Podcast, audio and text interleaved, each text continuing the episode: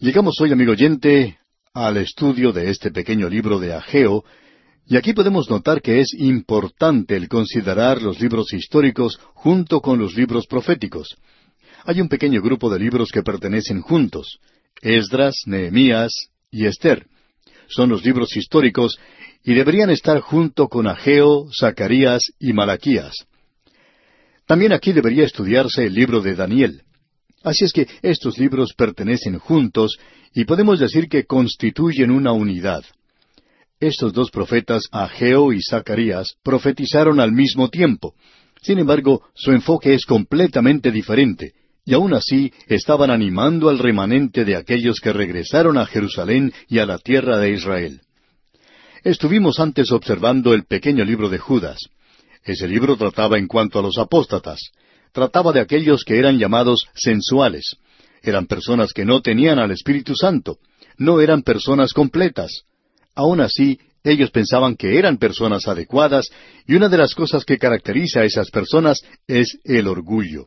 Quieren aparentar ser intelectuales, y ese por supuesto es el punto más elevado de ellos. Pero no conocen nada de aquello que es superior en realidad, y ellos no son espirituales. No han prestado atención a lo espiritual. Amigo oyente, el estar muerto en delitos y pecados quiere decir que no hay una comunicación espiritual entre esa persona y Dios. Esa persona está muerta para Dios y para las cosas de Dios. Y es solamente por medio del Espíritu Santo, cuando Él entra y hace de esa persona una nueva creación, que ésta se convierte en un hijo de Dios. Esa es la razón por la cual tantas personas nos escriben diciendo que nunca habían conocido lo que en realidad era la vida, que nunca habían vivido realmente.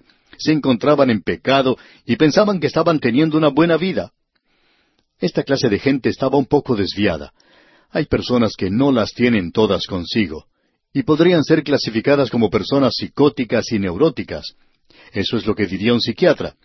Y como usted sabe, la diferencia que existe entre un psicótico y un neurótico es que una persona psicótica es la que opina que dos más dos es igual a cinco.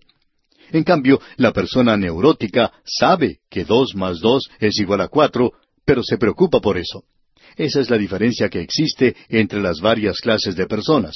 Pero a ambas les falta algo, como ya hemos dicho, no las tienen todas consigo. Hoy llegamos a un libro que nos presenta un cambio nos hace regresar a tierra así de golpe, y probablemente también nos va a sacudir de una manera tal como no nos puede sacudir ningún otro libro en las Escrituras. Vamos a ver el contraste que existe entre Ageo y Zacarías. Ellos vivieron en la misma época. Estos dos hombres son mencionados en el libro de Esdras como personas que animaron al remanente de los judíos que estaban en Judá y en Jerusalén. Y allí se menciona a Zorobabel, y Nehemías animó a esa gente a reedificar el templo y los muros de Jerusalén. En Esdras capítulo cinco versículos uno y dos leemos Profetizaron a Geo y Zacarías, hijo de Ido, ambos profetas, a los judíos que estaban en Judá y en Jerusalén, en el nombre del Dios de Israel, quien estaba sobre ellos. Entonces se levantaron Zorobabel, hijo de Salatiel, y Jesúa, hijo de Josadac, y comenzaron a reedificar la casa de Dios que estaba en Jerusalén, y con ellos los profetas de Dios que les ayudaban. Así es que Ageo y Zacarías se nos presentan en este libro histórico como dos profetas que animaron al pueblo a reedificar el templo y también les ayudaron en eso. Pasamos ahora al capítulo seis de Esdras y volvemos a encontrar aquí una referencia a estos hombres y cómo ellos ayudaron. En el versículo catorce de ese capítulo seis de Esdras leemos Y los ancianos de los judíos edificaban y prosperaban, conforme a la profecía del profeta Ageo y de Zacarías, hijo de Ido. Edificaron pues y terminaron por orden del Dios de Israel y por mandato de Ciro, de Darío y de Artajerjes, rey de Persia. Así es que tenemos esta referencia aquí que estos profetas animaron a la gente a construir y ellos construyeron y llevaron a cabo el mandamiento de Dios. Pero también vamos a ver en la profecía de Ageo que ellos tenían un verdadero problema ante ellos y que era algo un poco difícil en animar a la gente. Ellos reedificaron el templo en realidad, pero lo hicieron en presencia de grandes dificultades, en presencia de ciertas desventajas y obstáculos y parecía que estas cosas se sucedían rápidamente para con esta gente. Ahora de esto y de las breves referencias que él hizo en cuanto a sí mismo en su profecía, se conoce muy poco en cuanto al profeta Ageo. Pero hay cuatro cosas que se hacen muy aparentes en lo que tenemos. Número uno, trata de hacerse pasar a sí mismo desapercibido. Es decir, él exaltaba al Señor, y cuando él hacía eso, tomaba la misma posición que tomó Juan el Bautista. Es necesario que él crezca, pero que yo mengüe. Ahora, en segundo lugar, Ageo era un mensajero de Dios, y él usaba esa expresión, así ha hablado Jehová.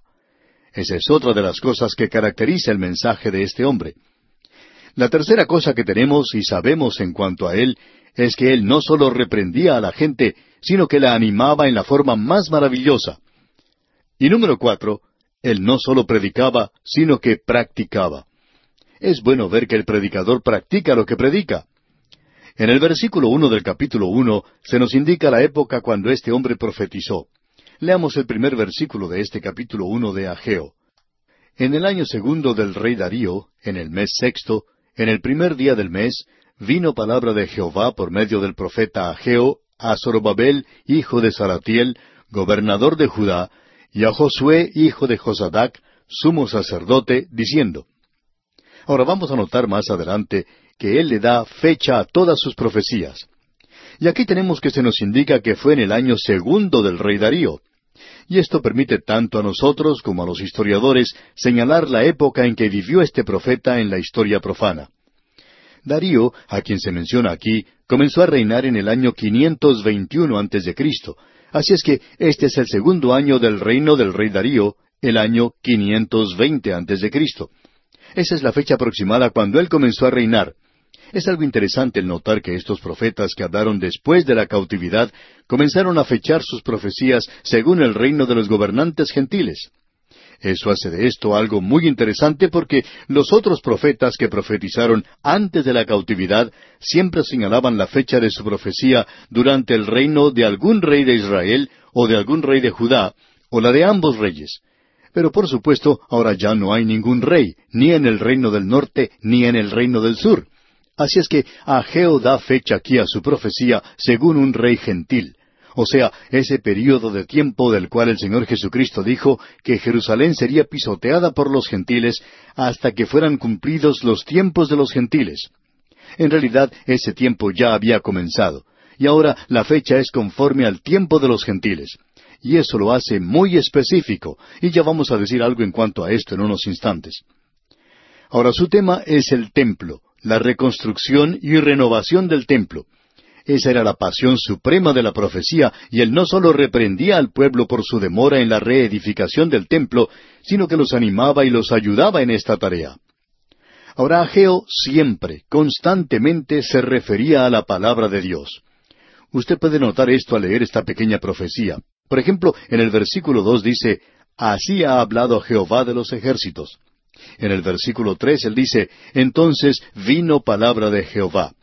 Y usted puede encontrar esto a través de todo este libro. Él le da énfasis a esto aquí. Aparentemente este hombre se humilló voluntariamente a sí mismo para que el Señor fuera exaltado. Una cosa que podemos decir en cuanto a Ageo es que es una persona muy práctica. No hay nada poético en cuanto a él. Es una persona prosaica. Francamente, amigo oyente, él puede aburrirle pero esperamos que no sea así, por supuesto. Puede que sea muy aburridor para usted, es una persona bastante sencilla. No hay nada que le eleve a usted a las alturas indecibles en lo que él escribe. En realidad, él lleva en su mano una vara para medir.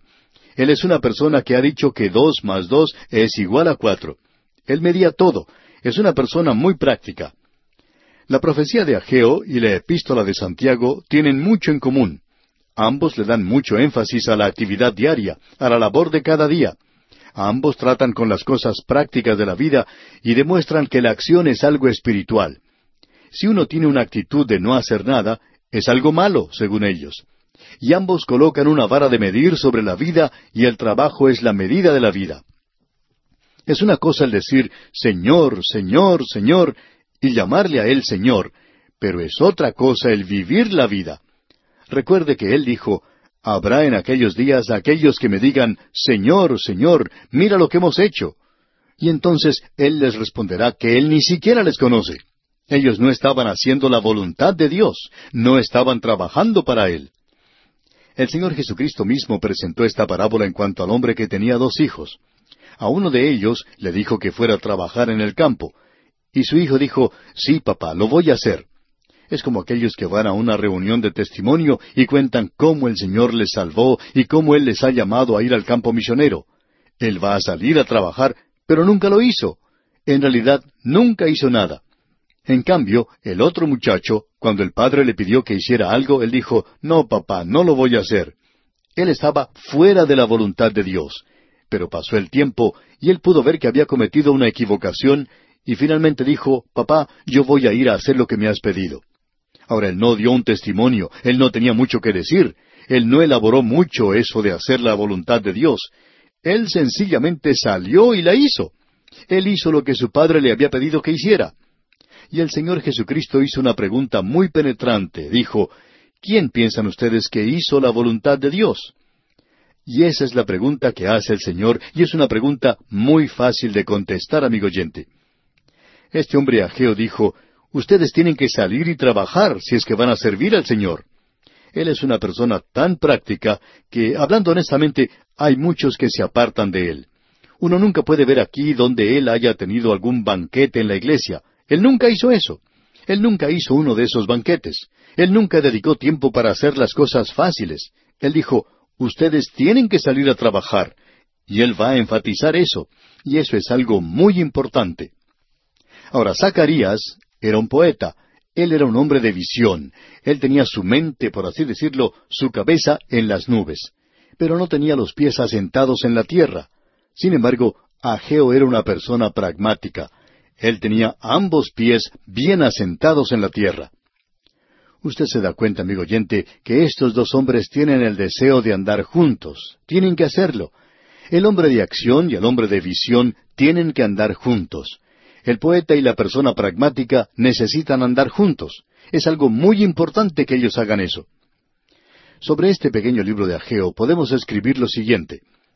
Así que, hermanos míos amados, estad firmes y constantes, creciendo en la obra del Señor siempre, sabiendo que vuestro trabajo en el Señor no es en vano. Y esto lo encontramos en la primera epístola a los Corintios, capítulo quince, versículo cincuenta y ocho. Y es un buen cuadro de este libro hace de esto algo bastante destacado, por cierto. Ya hemos presentado algo de los antecedentes que encontramos en el libro de Esdras en cuanto al libro de Ageo. Ellos profetizaron al remanente que había regresado, y especialmente cuando ellos se encontraban desanimados, lo que ocurría en ese entonces. Como ya hemos dicho, Ageo y Zacarías se acercan a este problema desde dos puntos de vista diferentes.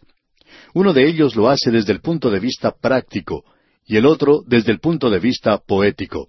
Este hombre Zacarías tenía una visión, y si quiere tener un ejemplo de lo que queremos decir, él vio a una mujer volando por el aire y ella se encontraba dentro de un efa, que es una medida de capacidad y es de origen egipcio. Hay muchos cultos y sectas en el presente donde las mujeres tienen un lugar muy prominente como parte de sus ritos, de sus servicios, de la imagen pública que presentan pero nunca hemos oído de una de estas sectas que tuvieran a una mujer que flotara en el aire dentro de un efa. Así es que Zacarías les superó en cuanto a esto. Pero Ageo no obra de la misma manera. Él es una persona demasiado pragmática para hacer eso. Es decir, Ageo es una persona que juzga la verdad basada en sus efectos prácticos. Por ejemplo, alguien viene y le dice, Ageo, vamos a tener una reunión de oración para poder construir el templo. Y Ageo responde, Está bien, si ustedes van a tener una reunión de oración, pues será mejor que lo hagan durante la noche, porque a esa hora no podemos trabajar. Pero durante el día yo quiero que ustedes vengan con martillo y serrucho a trabajar y a construir el templo. Y hay muchas personas, amigo oyente, que no gustan de esto. Las reuniones de oración son mucho más fáciles para ellos porque les permite estar sin hacer nada.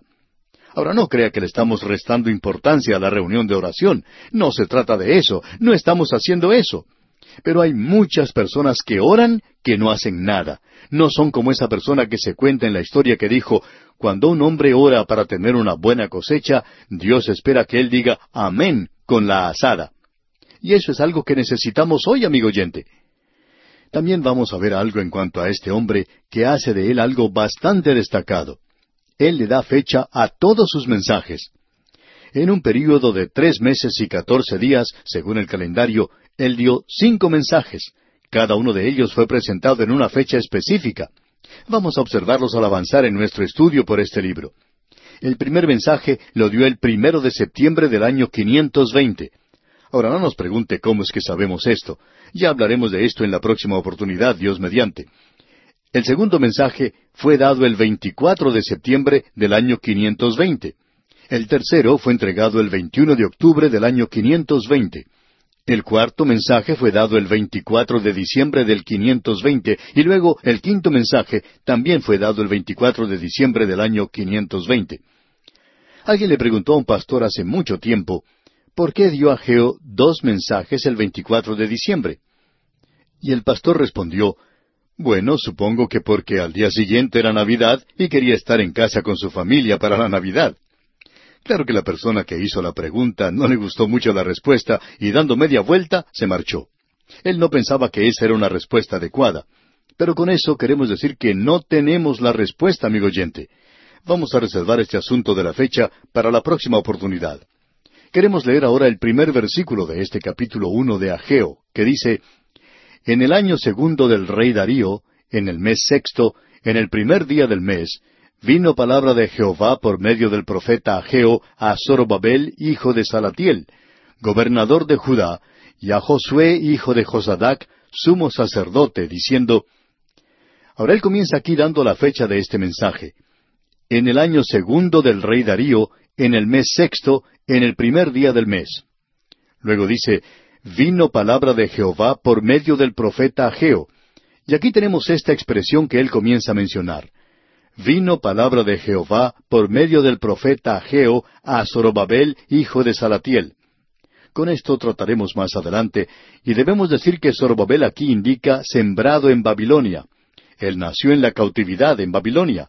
Su nombre en realidad es pagano, pero él era un representante del gobierno, era del linaje de David.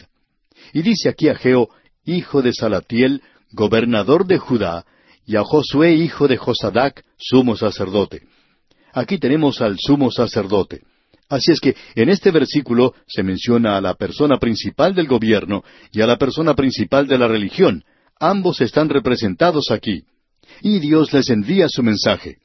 Ahora Dios mediante nuestro próximo programa vamos a ver cuál es ese mensaje. Y amigo oyente, va a ser algo tan práctico que le va a sacudir a usted. A nuestro juicio, este sin duda alguna es un libro muy sorprendente que tenemos en la palabra de Dios. Bien, amigo oyente, vamos a detenernos aquí por hoy y entonces continuaremos con nuestro estudio de este libro de Ageo en nuestro próximo programa. Continuamos hoy, amigo oyente, el recorrido que iniciamos en nuestro programa anterior por este pequeño libro de Ageo, y como dijimos al principio, usted va a encontrar que este es un libro diferente de cualquiera de los otros que hemos estudiado y que han sido escritos por los profetas. Ageo le da mucho énfasis a la palabra del Señor. Vamos a leer el versículo uno que ya leímos anteriormente de este capítulo uno de Ageo. Dice, En el año segundo del rey Darío, en el mes sexto, en el primer día del mes, vino palabra de Jehová por medio del profeta Ageo a Zorobabel, hijo de Salatiel, gobernador de Judá, y a Josué, hijo de Josadac, sumo sacerdote, diciendo. Ahora usted nota que Ageo comienza diciendo, en el año segundo del rey Darío. Nuevamente debemos decir que aquí se nos presenta un calendario que es del tiempo de los gentiles.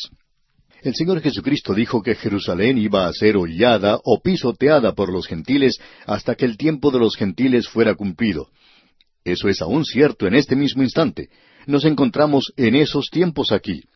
Esto ya no está dirigido a un rey de Israel, ni tampoco está dirigido a algún rey del linaje de David.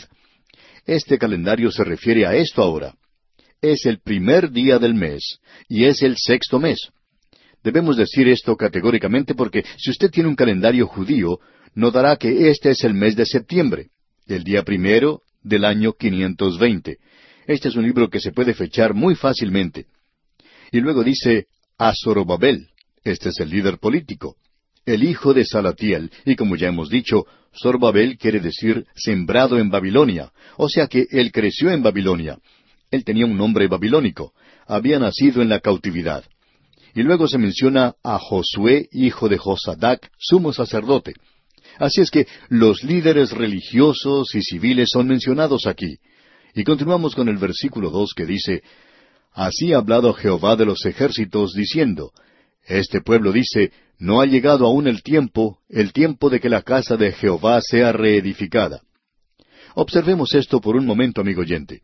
Dios está repitiendo aquí lo que la gente estaba diciendo.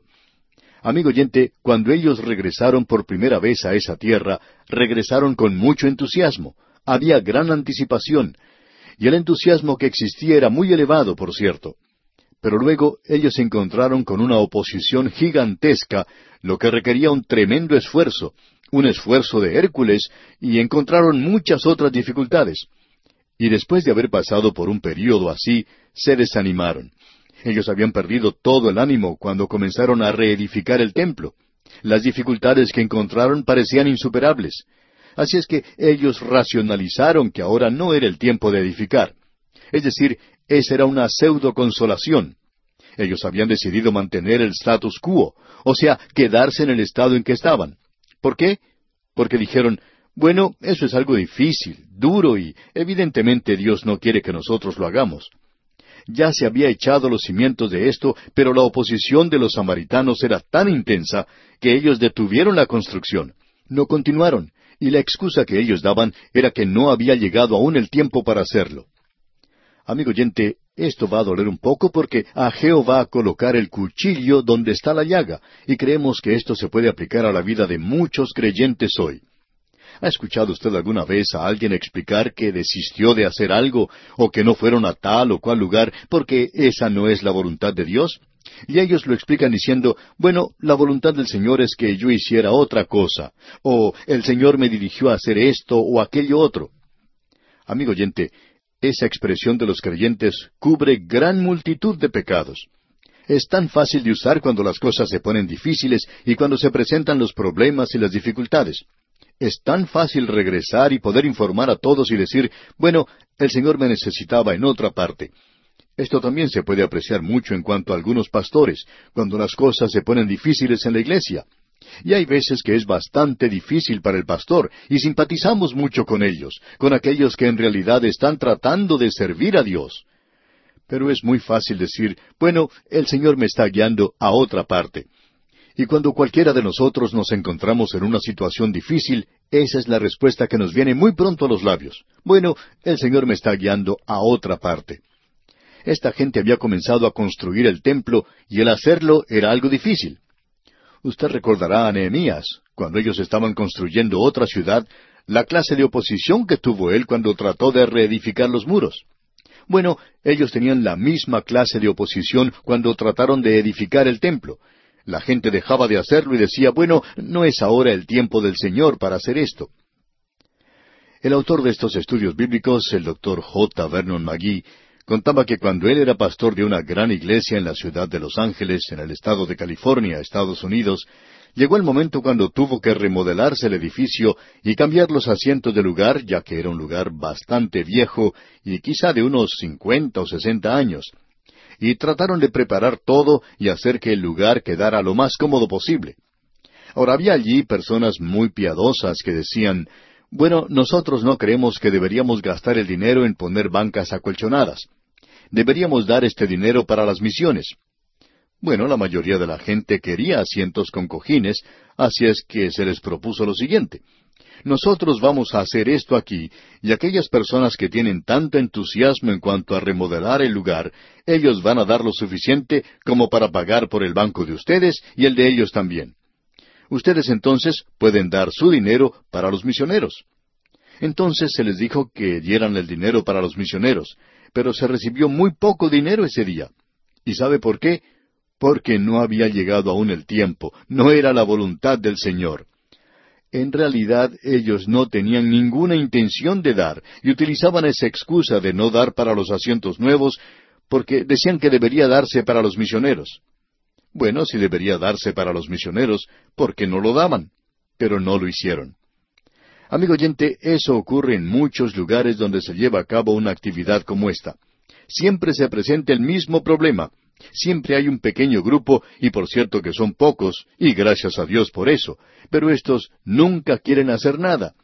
Pero son personas que demuestran mucho talento en criticar lo que ocurre y siempre dicen que el dinero no debe ser gastado en nosotros, sino que debería ser dado para los misioneros. Bueno, ¿por qué no se lo dan a los misioneros entonces?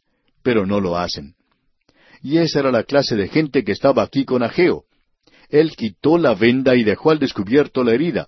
Y usted puede estar seguro de una cosa, esta no era una de esas curitas que se despegan fácilmente de una herida sin dolor. Él la arrancó de la herida y dolió mucho. Escuche usted lo que él les responde aquí en el versículo dos. Así ha hablado Jehová de los ejércitos, diciendo, Este pueblo dice, No ha llegado aún el tiempo, el tiempo de que la casa de Jehová sea reedificada. Aquí tenemos ahora el mensaje que él va a presentar. Esa era su respuesta a ellos. Este es el mensaje número uno, dado el primero de septiembre del año 520. Aquí está la respuesta de Dios. En el versículo tres dice, Entonces vino palabra de Jehová por medio del profeta Ageo, diciendo, Notemos que este hombre está dando su total apoyo a la palabra del Señor a través de todo esto. A Dios sea la gloria. Esto no era un cántico para él, pero lo hizo de esta manera. Escuche usted aquí el versículo cuatro. Es para vosotros tiempo, para vosotros, de habitar en vuestras casas artesonadas, y esta casa está desierta. Lo que él estaba señalando era esto. Esta gente que había dicho que no era aún el tiempo de construir la casa del Señor, había construido sus propias casas. Y parece que había bastante tiempo para hacer eso. Esto es algo sorprendente. Aún en el día de hoy uno descubre eso no solo en el pastorado, sino también en la obra radial. Hay muchas personas que prometen, sí, yo creo que el Señor está guiándome a que les ayude. Y luego, más adelante, cuando las cosas se ponen un poco difíciles para ellos, dicen, bueno, quizá no es la voluntad del Señor que yo haga esto. En el momento en que las cosas se hacen difíciles, entonces es cuando decidimos que eso no es la voluntad del Señor. Pero cuando es algo para nuestros propios fines egoístas, personales, entonces sí lo hacemos. Siempre hacemos un esfuerzo extra para tratar de lograr algo, aquello que es para nuestro provecho. Por ejemplo, esta gente estaba viviendo en casas artesonadas, dice aquí. ¿Cómo eran ellos capaces de hacer eso? Había dificultades, pero ellos sobrepasaron esas dificultades para construir su propia casa pero no eran capaces de sobrepasar las dificultades para construir la casa del Señor. Y la pobre excusa que utilizaban era, bueno, no ha llegado aún el tiempo, el tiempo de que la casa de Jehová sea reedificada. Por cierto que nos cansa el escuchar a la gente que presenta excusas así para no hacer algo por Dios. Dicen, bueno, no es la voluntad del Señor. ¿Qué es lo que sabe usted de la voluntad del Señor, amigo oyente? ¿Solo porque es difícil, porque es duro, porque le va a costar algo a usted? ¿Quiere decir eso entonces que no es la voluntad del Señor? Amigo oyente, esa no es la forma de interpretar la voluntad del Señor. A veces es bastante duro y difícil. Ah, si pudiéramos tener algunos de los santos de Dios aquí con nosotros hoy, ellos nos podrían decir. Nos preguntamos, ¿qué diría Abraham a esta gente que hoy dice, bueno, no es la voluntad del Señor que yo haga esto? Este hombre vivía en Ur de los Caldeos. Él tenía una buena ocupación allí. Y usted puede estar seguro de una cosa. Este hombre que iba a ser el padre de los israelitas, de seguro que era un buen negociante. Él estaba gozando de una buena posición allá en Ur de los Caldeos. Esa era una ciudad muy civilizada en aquellos días. Era una ciudad bastante próspera y había mucho lujo allí. Y Dios le dijo a él, yo quiero que tú salgas de esta ciudad. Y hubiera sido muy fácil para Abraham decirle a sus vecinos, Creo que no he entendido muy bien eso. El Señor nunca me pidió que yo dejara este lugar. Es algo cómodo, fácil, de modo que no creo que la voluntad del Señor para mí sea que tenga que dejar esta ciudad. Amigo oyente, hay miles de misioneros en los campos misioneros en el presente y muchos de ellos están realizando grandes sacrificios. ¿Por qué? Porque ellos pensaron que era la voluntad del Señor que salieran y después hicieran esto. ¿Cuántos de nosotros aquí en casa no deberíamos estar con ellos? ¿Cuántos miembros de la iglesia en el presente están muy ocupados haciendo un banquete aquí, otro allá, haciendo cosas en la iglesia que no son difíciles, por cierto, donde no tienen que enfrentarse a ninguna oposición y donde no están en realidad esparciendo la palabra de Dios? ¿Cuántos hay hoy que están tratando de decir, bueno, esta es la voluntad de Dios, pero no es su voluntad que yo realice un sacrificio para Dios? Amigo oyente, el mensaje que Ageo nos presenta es un mensaje claro de la palabra de Dios. Y lo que Dios nos dice lo leemos aquí en los versículos tres y cuatro. Escuche usted.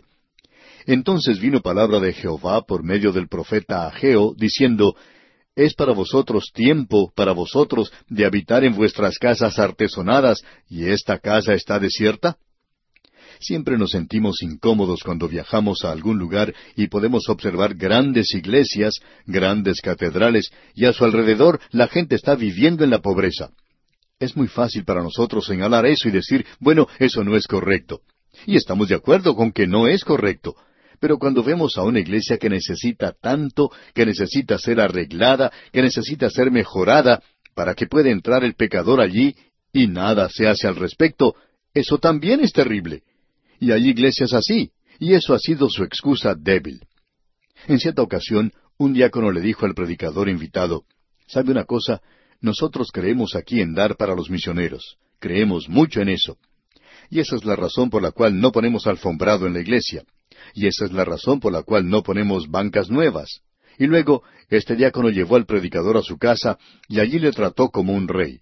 Este hombre tenía una casa y le había costado un dineral tremendo y al ver la suntuosidad de ese lugar, era muy difícil en realidad no decir nada al respecto, y el pastor sintió deseos de decirle, Bueno, usted cree en dar para los misioneros y no cree en instalar una alfombra en la iglesia y no hacer de ese lugar algo cómodo y atrayente, pero mire su propia casa.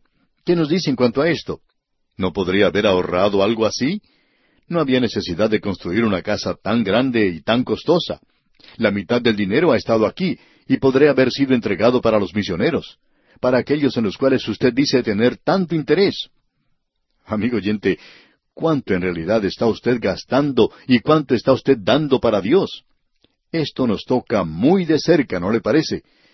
Permítanos utilizar otra ilustración. En cierta ocasión un predicador salió con un amigo creyente. Ese amigo le llevó a cenar a un lugar donde era bastante caro, pero él allí dejó una propina bastante buena para la persona que les atendió en la cena. Luego fueron a una iglesia para escuchar a cierto predicador y escucharon un buen mensaje. Y cuando llegó el momento de las ofrendas, el predicador observó lo que este hombre hacía. Y este hombre puso menos dinero allí de lo que él le había dado como propina a la persona que les había atendido en el restaurante. Y el predicador pensó, este hombre ni siquiera le da una propina a Dios. Él le da más propina a la persona que nos atendió en el restaurante que lo que le da a Dios. Amigo oyente, esto nos toca a nosotros aquí donde vivimos nuestra vida diaria. Esta gente estaba diciendo, no ha llegado aún el tiempo, el tiempo de que la casa de Jehová sea reedificada. Y entonces Dios dice, es para vosotros tiempo, para vosotros, de habitar en vuestras casas artesonadas, y esta casa está desierta. Amigo oyente, esa es la hipocresía que existe en el presente. Era algo que molestaba en gran manera a los profetas, el escuchar que la gente se jactaba de lo que ellos podían hacer por Dios, pero lo que hacían para sí mismos eran cosas superiores de lo que estaban haciendo por Dios. Se lo dijimos, amigo oyente, que este mensaje de Ageo es algo que duele. Dijimos que Ageo no iba a ser muy popular. Este hombre nunca ganó un concurso de popularidad. Él nunca lo hubiera podido ganar. Es como un reloj despertador. El reloj despertador nunca va a ser una de las posesiones más apetecidas en el hogar de muchas personas. Esto no va a ser algo que irá a parar en algún museo. El reloj despertador nunca va a ganar concurso alguno de popularidad. A nadie le gusta despertarse súbitamente de su sueño. El que hace eso es un criminal y debe ser castigado, no premiado. En el día de hoy está tratándose de hacer relojes despertadores que tengan un sonido agradable, que no sea ese timbre tan violento que nos sacude de nuestro sueño. Pero el reloj despertador con cualquier otro sonido todavía es un reloj despertador y le interrumpe a uno el sueño. Hay grandes empresas en el presente que hacen que sus empleados escuchen música suave y agradable mientras trabajan. Ya no se utiliza el látigo del capataz para que los empleados produzcan más. Pero amigo oyente, cuando la gente se encuentra cómoda y satisfecha, no quiere escuchar una voz que los perturbe o algún sonido desagradable. En cierta localidad se pidió a una iglesia que no colocara campanas porque el sonido de ellas despertaría a las personas que dormían los domingos por la mañana en el vecindario. En días como los nuestros, Juan el Bautista perdería la cabeza otra vez, no por reprender al rey, sino por ser agitador y proclamar alguna calamidad. Esa es la razón por la cual los profetas de Dios nunca ganaron ningún concurso de popularidad. Ellos fueron apedreados, no premiados. Ellos fueron rechazados. Y Ageo, amigo oyente, es como un reloj despertador. Él nos despierta, Él nos molesta, y no nos gusta esto. Él ocupó una posición bastante difícil. Se encontraba en una situación muy dura. La gente ni siquiera notaba su mensaje. No querían oírlo. Ellos recién habían salido de Babilonia, no querían escuchar lo que él les decía, pero él trató de despertarles y de hacer algo por Dios. Dios mediante en nuestro próximo programa veremos cómo él hizo esto. Este hombre hizo esto de una manera muy fuera de lo común, aunque no era muy original que digamos, pero aún así es algo que no se está utilizando en el presente. Creemos que puede ser efectivo si adoptáramos el método de Ageo en la obra de Dios en la actualidad. Bien, amigo oyente, vamos a detenernos aquí por hoy. Dios mediante continuaremos nuestro estudio de este pequeño libro de Ageo en nuestro próximo programa. Mientras tanto, le sugerimos que usted lea todo este capítulo uno de Ageo y comience a darse cuenta de lo que tiene que decir. Estamos seguros que se verá muy interesado en seguir con nosotros este viaje que estamos llevando a cabo por este libro de Ageo.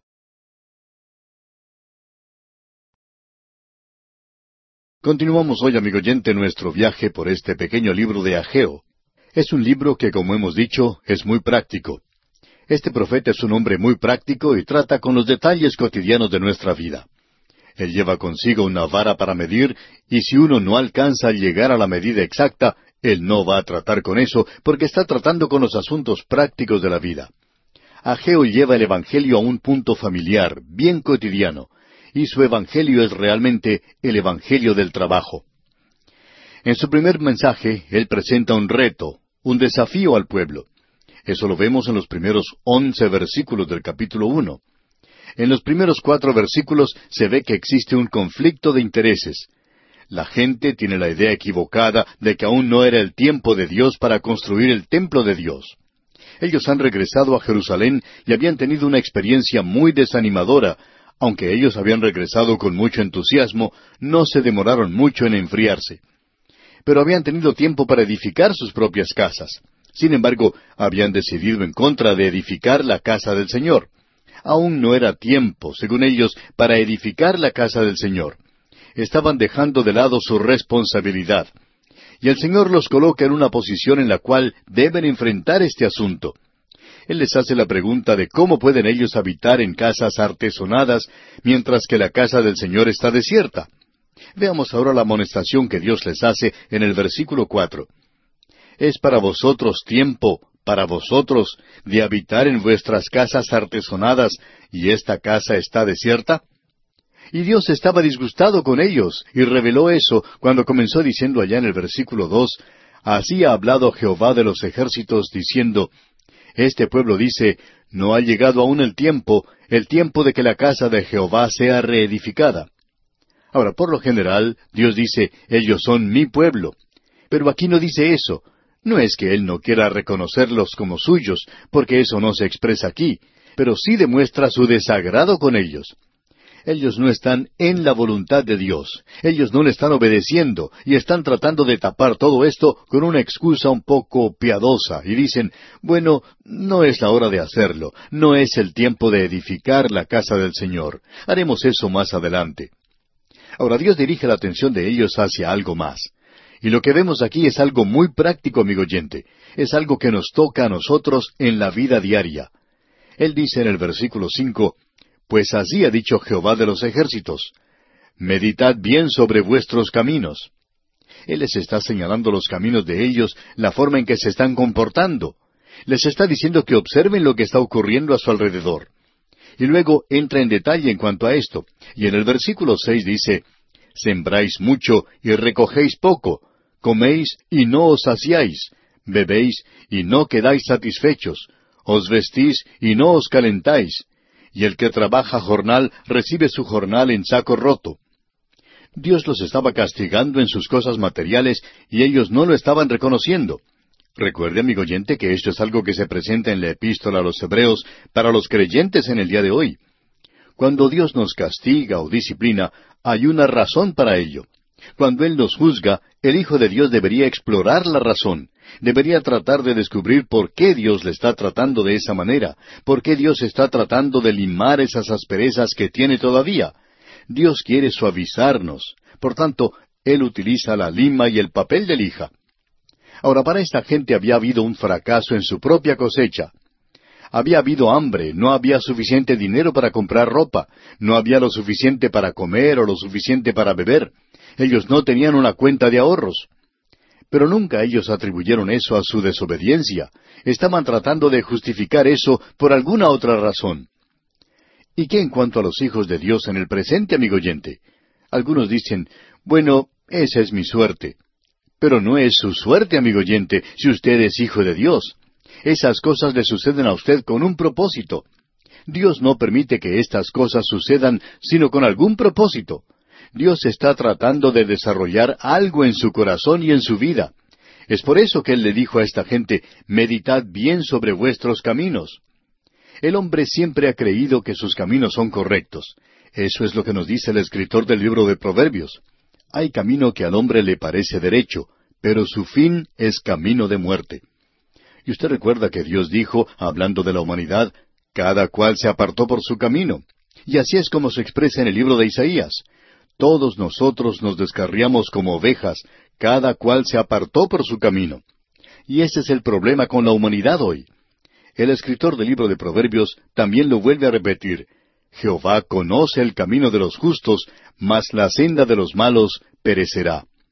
Y en el capítulo dos de Proverbios, versículo doce, leemos, Para liberarte del mal camino de los hombres que hablan perversidades. La palabra de Dios habla mucho en cuanto a estas cosas que revelan que el camino del hombre no es el camino de Dios. Allá en el capítulo seis del libro de Proverbios otra vez, versículo veintitrés, podemos leer Porque el mandamiento es lámpara y la enseñanza es luz, y camino de vida las reprensiones que te instruyen. Y el escritor de Proverbios otra vez dice en el capítulo trece, versículo trece, El que menosprecia el precepto perecerá por ello, mas el que teme el mandamiento será recompensado. Dios dice que Él va a ser bastante duro. Y en Isaías capítulo 55 versículos siete al nueve leemos, Deje el impío su camino y el hombre inicuo sus pensamientos, y vuélvase a Jehová, el cual tendrá de él misericordia, y al Dios nuestro, el cual será amplio en perdonar porque mis pensamientos no son vuestros pensamientos, ni vuestros caminos mis caminos, dijo Jehová. Como son más altos los cielos que la tierra, así son mis caminos más altos que vuestros caminos, y mis pensamientos más que vuestros pensamientos. Eso es lo que Dios dice. Y el profeta Jeremías en el capítulo diez de su libro, versículo veintitrés, dice, Conozco, oh Jehová, que el hombre no es señor de su camino, ni del hombre que camina es el ordenar sus pasos. Y el mismo profeta Jeremías en el capítulo seis, versículo dieciséis de su libro dice, Así dijo Jehová, Paraos en los caminos y mirad y preguntad por las sendas antiguas cuál sea el buen camino y andad por él y hallaréis descanso para vuestra alma. Mas dijeron, No andaremos. Porque el hombre está en rebelión contra Dios, amigo oyente. Así dijo Jehová, no aprendáis el camino de las naciones, ni de las señales del cielo tengáis temor, aunque las naciones las teman. Y Dios dice, Este es el camino, andad por él, y no echéis a la mano derecha, ni tampoco torzáis a la mano izquierda. Y el Señor Jesucristo lo expresa de la siguiente manera, De cierto, de cierto os digo, el que no entra por la puerta en el redil de las ovejas, sino que sube por otra parte, ese es ladrón y salteador, mas el que entra por la puerta, el pastor de las ovejas es. Y luego él continúa diciendo, refiriéndose a la puerta, Yo soy la puerta, el que por mí entrare será salvo, y entrará y saldrá y hallará pastos. Esto es realmente tremendo. Esto es lo que Dios le está diciendo a esta gente. Meditad bien sobre vuestros caminos. ¿No pueden ver ustedes lo que está sucediendo? ¿Cuántos de los que nos escuchan ahora pueden enfrentarse a algo así como esto? ¿Qué es lo que usted está haciendo hoy, amigo oyente? ¿A dónde le está llevando este camino? ¿Ha pensado usted alguna vez a dónde le están llevando las drogas? Existe solamente una salida. El camino es muy ancho cuando uno comienza y puede hacer como le plazca, pero ese camino amplio es como un embudo. Cada vez se hace más y más angosto y solamente hay una salida muy pequeña, y esa salida es la destrucción. Pero al comenzar es muy amplio, por cierto. Ahora Dios nos habla del camino angosto. Él es el camino, y no hay ninguna otra forma de entrar a ese camino sino por la parte angosta del embudo. Pero al entrar por ese camino, uno puede andar y encontrar pastos delicados. Y luego ese camino se hace cada vez más amplio, y allí encontrará vida y la podrá encontrar abundantemente. Meditad bien sobre vuestros caminos. ¿A dónde se está dirigiendo usted, amigo oyente? ¿A dónde va usted? ¿Cómo le está yendo en su trabajo? ¿Cómo le está resultando su matrimonio? Y a los jóvenes en las universidades les preguntamos, ¿cómo le está yendo a usted, joven amigo oyente, en sus estudios? ¿Tiene usted un objetivo en la vida? ¿Qué nos puede decir usted, jovencita? Usted, joven, ¿a dónde van a ir en su próxima cita? ¿Qué es lo que va a suceder con usted? ¿Por qué no medita sobre sus caminos? Nosotros leemos cartas de personas de toda condición de vida y clase social. Algunos se están dirigiendo por el camino correcto, y otros, honradamente hablando, no lo están haciendo. Hay algunos que han tomado el camino equivocado, se han dirigido en una mala dirección, y esto ha provocado un hogar destruido, un corazón quebrantado y una vida arruinada. Meditad bien sobre vuestros caminos, dice aquí Ageo. Esto es algo tan práctico que uno no puede tener un simposio en cuanto a esto. Uno no puede tener una serie de mensajes en algo así como esto. Uno no puede hacer un programa o un método de esto, ya que sencillamente es esto, meditad bien sobre vuestros caminos. Uno debe pensar en esto, amigo oyente. ¿A dónde se está dirigiendo usted? Ahora Dios le va a decir lo que deben hacer. Hablando honradamente, amigo oyente, esto es tan sencillo que casi vacilamos en leerlo para usted. Es tan sencillo, tan claro. ¿Qué debían hacer ellos? Bueno, Dios les dijo que debían hacer tres cosas. Este es un sermón, un mensaje bueno, conservador, fundamental, y usted sabe que todos los sermones buenos tienen tres puntos, y Dios aquí presenta un punto muy bueno. Y la solución era tan sencilla, y la tenemos aquí en los versículos ocho al once, donde se les da el mandamiento de construir el templo. Usted se da cuenta que el problema que ellos tenían era un conflicto de intereses. Ellos habían colocado sus casas antes de colocar la casa de Dios. Ellos habían colocado sus propios motivos egoístas antes que el programa de Dios. El Señor Jesucristo en su Sermón del Monte dijo, Buscad primeramente el reino de Dios y su justicia. Esa justicia que se encuentra en Cristo cuando usted le tiene a Él. Y entonces Él dice, y todas estas cosas os serán añadidas. Todas estas cosas con las cuales no hay nada de malo. Creemos que el dinero puede ser algo espiritual. Creemos que su casa, amigo oyente, puede ser algo espiritual. Usted puede tener un estudio bíblico en su hogar o puede ser un lugar donde pueden llegar los amigos, donde se puede dar un testimonio del Señor. Ese puede ser un lugar santo, puede ser algo sagrado. No solamente la iglesia tiene que serlo, sino que su casa también puede serlo. Nosotros pensamos que un hogar puede ser espiritual. Hay muchas personas que buscan ciertas cosas en su vida y no creemos que sea malo el que las busquen. Lo malo es que les dan el primer lugar en sus vidas a esas cosas y las utilizan para sus fines egoístas. Ahora Dios les va a decir aquí lo que deben hacer, y es algo bastante sencillo. Tres cosas que ellos deben hacer. Leamos el versículo ocho. Subid al monte y traed madera y reedificad la casa. Y pondré en ella mi voluntad y seré glorificado, ha dicho Jehová. Note usted, subid al monte. Eso es lo primero subid al monte. Número dos, y traed madera. Y número tres, y reedificad la casa. Y hablando honradamente, amigo oyente, no nos damos cuenta cómo ellos no vieron esto antes. Es que nosotros permitimos que ese gran yo sea un obstáculo ante nuestros ojos. Y ese gran yo tapa todo lo que esté delante de nosotros. Y nosotros no vemos las cosas que deberíamos ver. Aquello que debería ser muy sencillo se convierte en un problema muy complejo La gente se queja hoy de que la vida es complicada, que necesitamos un psiquiatra, que debemos ir a su oficina, a su consultorio y arreglar las cosas. Amigo oyente, si usted coloca a Dios en el lugar que le corresponde en su vida, Él arreglará muchas de las cosas que usted tiene y quitará ese gran yo de su camino y quitará todo eso. Esto es muy sencillo. Casi nos avergonzamos de dedicar tiempo a esto. Sin embargo, uno puede sacar un mensaje de lo que se dice aquí.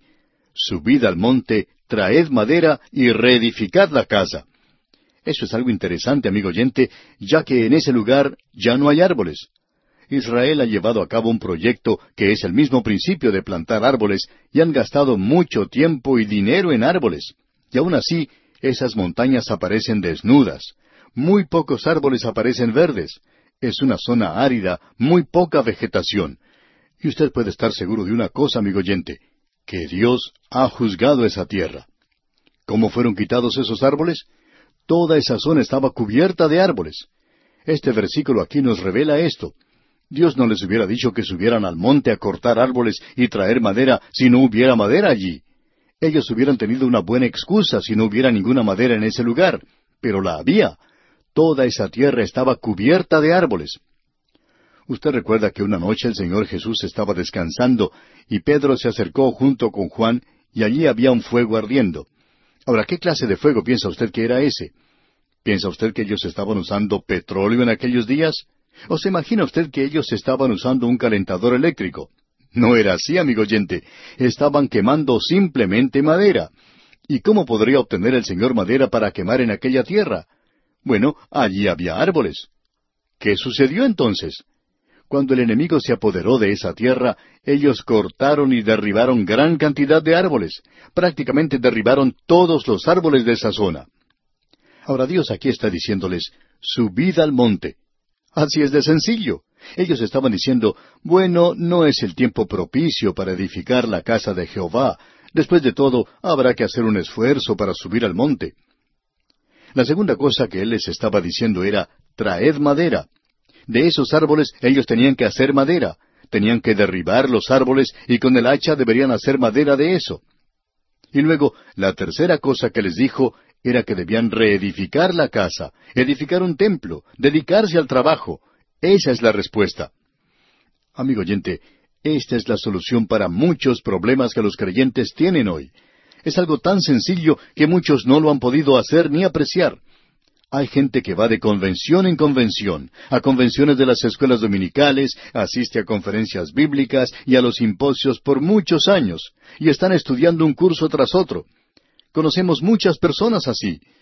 Y ellos dicen, ah, espero que algún día Dios me use a mí. Espero que algún día me pueda convertir en algo, pueda llegar a ser algo. ¿Sabe una cosa, amigo oyente? ¿Sabe cuál es el problema? Esta gente es simplemente perezosa. No quiere venir a trabajar. El Espíritu Santo no va a bendecir la pereza. Creemos que ya hemos mencionado esto en otro programa, pero por cierto que ilustra lo que queremos decir ahora. Y es que hay estudiantes que cuando llega el día de los exámenes dicen, bueno, no pude estudiar anoche. Pensé que era mejor tener una reunión de oración por la gente en la China y en el África. A estos estudiantes debemos decirles que la noche anterior a los exámenes no es la voluntad de Dios que ellos estén orando por el África. Es mejor que oren para que puedan pasar los exámenes, porque el profesor no va a tolerar eso. Esa es una razón un poco piadosa, digamos. Esos estudiantes tienen que sentarse y hacer este examen. Ahora a ellos no les gusta eso y piensan que están siendo piadosos, pero la verdad es que están siendo perezosos.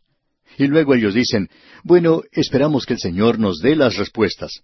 Pero estos estudiantes no pueden esperar poner una Biblia o el texto que están estudiando debajo de la almohada y esperar que las respuestas y el conocimiento pasen a través de ella. Dios no actúa de esa manera. No hay ningún sustituto para el trabajo en el programa de Dios. No hay ningún sustituto para el trabajo. Bien, amigo oyente, vamos a detenernos aquí y continuaremos Dios mediante en nuestro próximo programa. Y ya le hemos dicho, amigo oyente, que a usted quizá no le guste este profeta Geo, pero continuaremos Dios mediante en nuestro próximo programa.